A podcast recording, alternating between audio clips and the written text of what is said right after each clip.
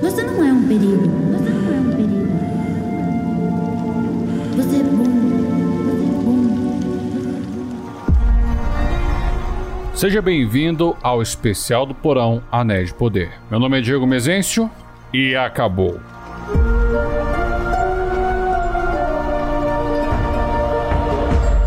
Já joga os dados na mesa, pega um pedaço de pizza e encha teu copo. Vamos falar sobre o episódio 8, A Liga.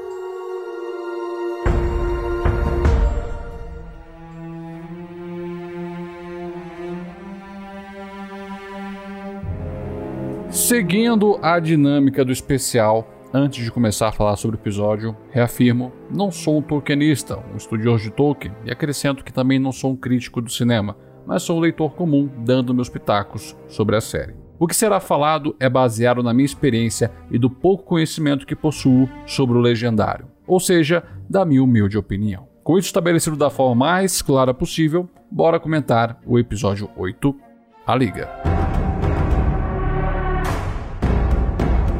Começando o bloco sem spoiler. Wayne Chewip retorna como diretor deste episódio, e os roteiristas responsáveis são Jennifer Hutchinson, acredito que tenha falado errado o nome dela, e, é claro, Day Pine e Patrick McKee. Finalizamos essa temporada com um episódio apressado e com ar de eu tava esperando mais. Isso é a consequência daquela morosidade comentada em casts passados. A opção de passagens contemplativas a um melhor desenvolvimento dos núcleos resultou de uma amarração insuficiente. A primeira temporada fecha sem conseguir construir uma autossuficiência narrativa. Com isso, quero dizer que só iremos conseguir definir se essa temporada de fato é um bom início para toda a série se as outras temporadas conseguirem desenvolver essa história. Se pegarmos a estrutura narrativa do monomito de Joseph Campbell, vemos que todos os episódios foram escritos para estabelecer a apresentação da vida ordinária. Estão apresentando os personagens, a localidade, e o problema é que fizeram isso com a temporada inteira e só no episódio final foi a transição da vida ordinária para o chamado à aventura. Ai meu Deus do céu, oito horas para isso, né? E grande parte desse problema Acredito que seja a escolha deles de mostrarem vários núcleos narrativos, e mesmo que em alguns episódios determinados núcleos tenham sido deixados de lado, em episódios seguintes eles foram totalmente apressados porque eles deveriam ser mostrados caso eles fossem importantes para a narrativa. E com isso, personagens sofreram, não foram bem desenvolvidos e não vão mais aparecer na série, pelo visto. Mas no episódio não é de todo ruim. Essa pressa foi necessária para a finalização e a forma de entrega, até que, mesmo que seja insuficiente, conseguiu entreter pelo menos um pouco. Com isso, minha nota será 7 de 10. Andamos para continuarmos no início. Começando o bloco de spoiler. Esse é o último aviso. Caso não tenha visto, vá ver e venha comentar comigo a sua experiência com o episódio. Galadriel e Halbrand ferido chegam a Eregion. E o rapaz dá de cara com Celebrimbor e dá a ideia de forjar o Mithril com outros metais para aumentar a sua força. Galadriel fica até desconfiada e verifica a linhagem dos reis da Terra do Sul. Do outro lado, o estranho encontra o misterioso trio que o saúda como Lord Sauron. Nesse momento, cara, eu pulei do sofá até o teto, tava feliz, porque assim, caraca, eu acertei, eu sabia. É, mas não foi bem assim. De qualquer forma, o trio prometeu o servir.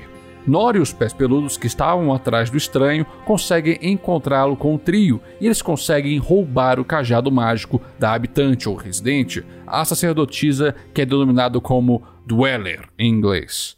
E o estranho usa para banir as místicas para a escuridão. Isso mesmo, o estranho baniu o trio que nós nunca mais veremos. Virou pó. Mentira, deixa eu corrigir, não virou pó, virou libélula, né?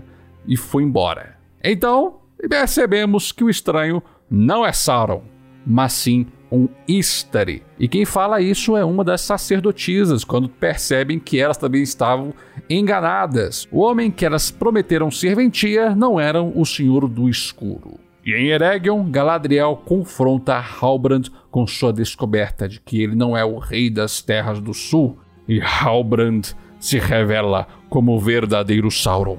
Então, no confronto mental, ela recusa a oferta do Senhor das Trevas de torná-la uma rainha que poderia governar a Terra-média ao seu lado. E não tendo outra solução, Sauron domina Galadriel e consegue fugir para Mordor. Elrond salva Galadriel e Celebrimbor forja três anéis de poder a pedido da Elfa, os anéis que estarão livres da influência de Sauron. Enquanto isso, Elendil e Miriel voltam para Númenor e descobrem que o rei Tar Palantir havia morrido.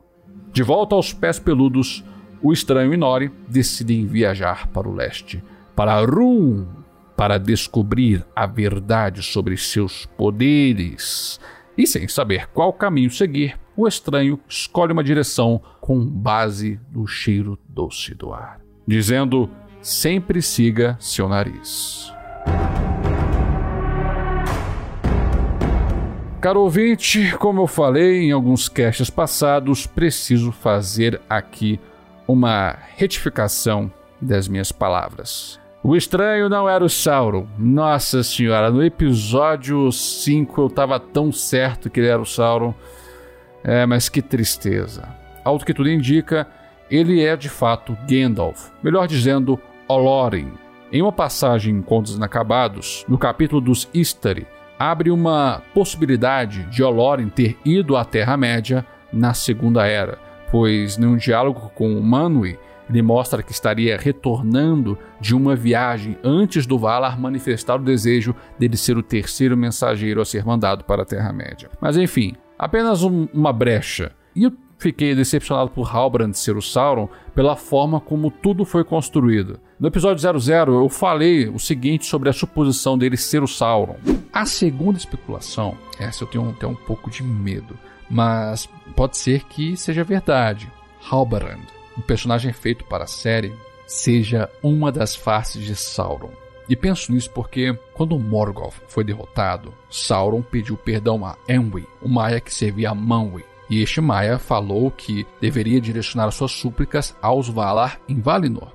Só que ele temeu que ser castigado da mesma forma que seu mestre, um cárcere eterno. Então ele fugiu e se escondeu. Ele poderia ter se escondido por trás de diversos rostos no decorrer dos anos. Halbarad poderia ser um destes rostos. E há um livro chamado de As Cartas de J.R.R. Tolkien. A cópia que possuo é de 2010 da editora Arte e Letra e nela há a carta de número 153 de Tolkien a Peter Hastings. Eles respondem algumas questões metafísicas feitas pelo leitor, de como o mal não poderia criar, apenas corromper, etc. E dentro dessa resposta, o que eu quero falar para vocês é que Tolkien fala a respeito de Sauron. Ele não foi um mal em sua origem, era um espírito corrompido por Morgoth. Foi-lhe dada a oportunidade de arrependimento quando seu mestre foi derrotado, mas não pôde encarar a humilhação da retratação e a súplica pelo perdão. Agora, nas palavras que estão na carta, diz o seguinte: E assim sua inclinação temporária para o bem e para a benevolência terminou em uma recaída maior. Então, a série poderá, veja bem, poderá retratar Halbarat como se fosse uma face de arrependimento e a leve inclinação para a benevolência até recair para a maldade novamente, se tornando Aladar, o Senhor das Dádivas. Eu estou tentando trazer um sentido para isso. Será que vai acontecer? Não sei. Eu estou tentando apenas justificar um raciocínio. Se isso vai fazer ou não, não sei. Vamos ver o resultado final disso. E agora essa suposição se confirma. Ele sim se arrependeu. Mas agora falar que ele queria mudar para bem a Terra-média e ainda mostrar em um diálogo que a sua forma foi destruída por Adar e a resposta do Senhor Sombrio foi enfiar o rabo entre as pernas e partir dali. Nossa, mas que Lorde das Trevas punk. O cara intimidador. Que, ó, que solução, hein? Pode ser que seja explicado na próxima temporada. Ah, então o que nos resta é supor que haja uma explicação, pois pelo que foi mostrado nessa temporada, é isso.